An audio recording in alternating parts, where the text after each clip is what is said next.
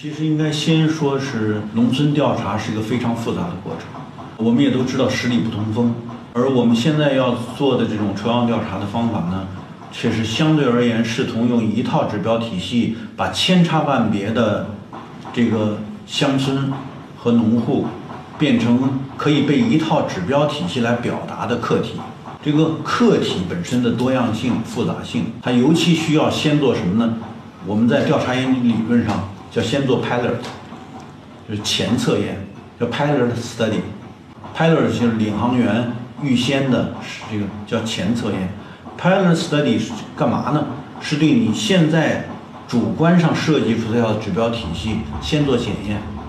比如当你要去拿这个问卷。去问农户的时候，你会发现哦，闹了半天，我这套统一的指标体系覆盖不了这个农户，他很可能不能不能完整的形成我要的这些这些答案。那我怎么办呢？就得另外加一个叫做 sheet，另外一个纸片片来对它做补充调查。嗯，这种补充调查资料是非常重要的。那于是说这个样本，这个 sample。这个样本它就具有了一定的对后续调查调整指标体系的这个作用，所以我们说乡村调查在世界上任何国家都是非常复杂的，这是一个相对比较大一点的概念。我们往下说一个小的概念，当我们要调查农民的收入的时候，请问什么叫收入？且不说对农民做调查，因为他的很多收入是不计入现金的，比如我在门口种了一棵果树。啊我摘点果子吃了，走现金吗？算收入吗？应该不应该算？我在地里边拔了点菜回来，我几乎可以不用上街买，旁边就能种，而且他种种地，大家都要计算我的劳动投入。对不起，人他就是个习惯。他再种点地瓜，种点玉米，嗯，这一般机就就这就解决了。那就他跟所谓的市场交易之间并没有一定是个交易关系，他不必。他就是自足、自给自足的或者半自给自足的消费，请问这些收入怎么算？就大家一算农民收入算的很低，对吧？但是农民生活很好，甚至比在城里人还要好。那你说你怎么说他需要低收入人群？所以我们说做乡村调查呢，需要什么呢？需要不断的调整你的所谓的对调查对象的认识，然后你形成一套你对这个调查对象的描述。那对于我们做研究的人来说呢，我是八十年代开始就玩这套了，做了几十年了。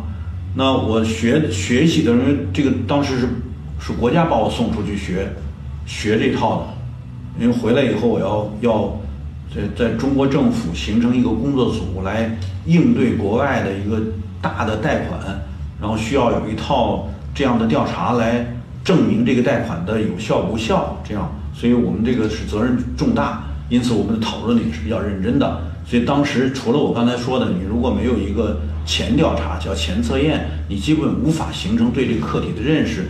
接着，在你调查过程中间，你会发现每一个课题之间的差异性。于是乎，你还有一个另外的问卷，就是一个小卷啊，用来描述这个不同课题它可能形成的材料到底是什么。然后这些东西被你采集起来，用于下一步的调整。那再进一步，当我们说到这个。设计的时候，接下来就是具体调查过程中的指标问题。指标问题，我说也非常复杂。我们举一个例子，就是拿收入来当问题来讨论。呃，就这一个收入。你如果只是说你一年收入多少啊，他可能给你个数，但那是真实吗？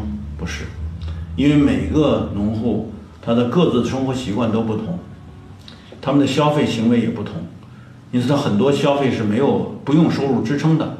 如果你一定要把这些消费都算成货币量，那你去看它可能是收入支出是倒着的、倒挂的，各种情况都可能发生的。所以用一个简单的这个所谓数据体系来覆盖，或者指标体系来覆盖，往往会有我们叫做科学粗暴，就跟话语粗暴那概念一样。我想你们经济学的年轻人不太了解这个概念，不是说多么坏啊。话语粗暴是个现象，是文化研究领域中所使用的概念。这个今天不多讲，因为和你们这个采访没关系。我只是告诉大家，我说，当我们用科学方法来做的时候，很可能科学本身也是一种粗暴。就跟用一个话语，比如说发展，是不是个话语？是。但是凭什么发展？我不发展怎么了？我不发展我能过得下去？我有问题吗？那你如果一定要用一个发展，就你不发展你就政治不正确，那就就发展就成了一个粗暴话语。完了不要求你们现在啊，因为你们这些孩子们都还没有进入到就是能用大量的思考来来来支撑自己成为一个有思想的人，还不能这样。所以我们不多讲这些，我只是告诉你，一套数据指标体系是需要不断调整的。对一个哪怕是几乎全世界调查研究都要用的非常非常 popular 的概念，比如收入，也是要认真的去讨论的。你们衡量一个户的经济水平，这是两个基本指标。衡量我，我就不知道，除非记账。但是你们有记账吗？记账叫什么？叫 diary。你必须得记日记，你才能搞得清楚我的收入支出是怎么回事儿。所以一般这都其实是个估计数。也因此，我们这个要想拿它来作为一个支撑，我是希望呢进一步的去完善它，大家多一些讨论，也许我们能够把这套数据体系完善起来。有数据支撑的政策建议是最好的。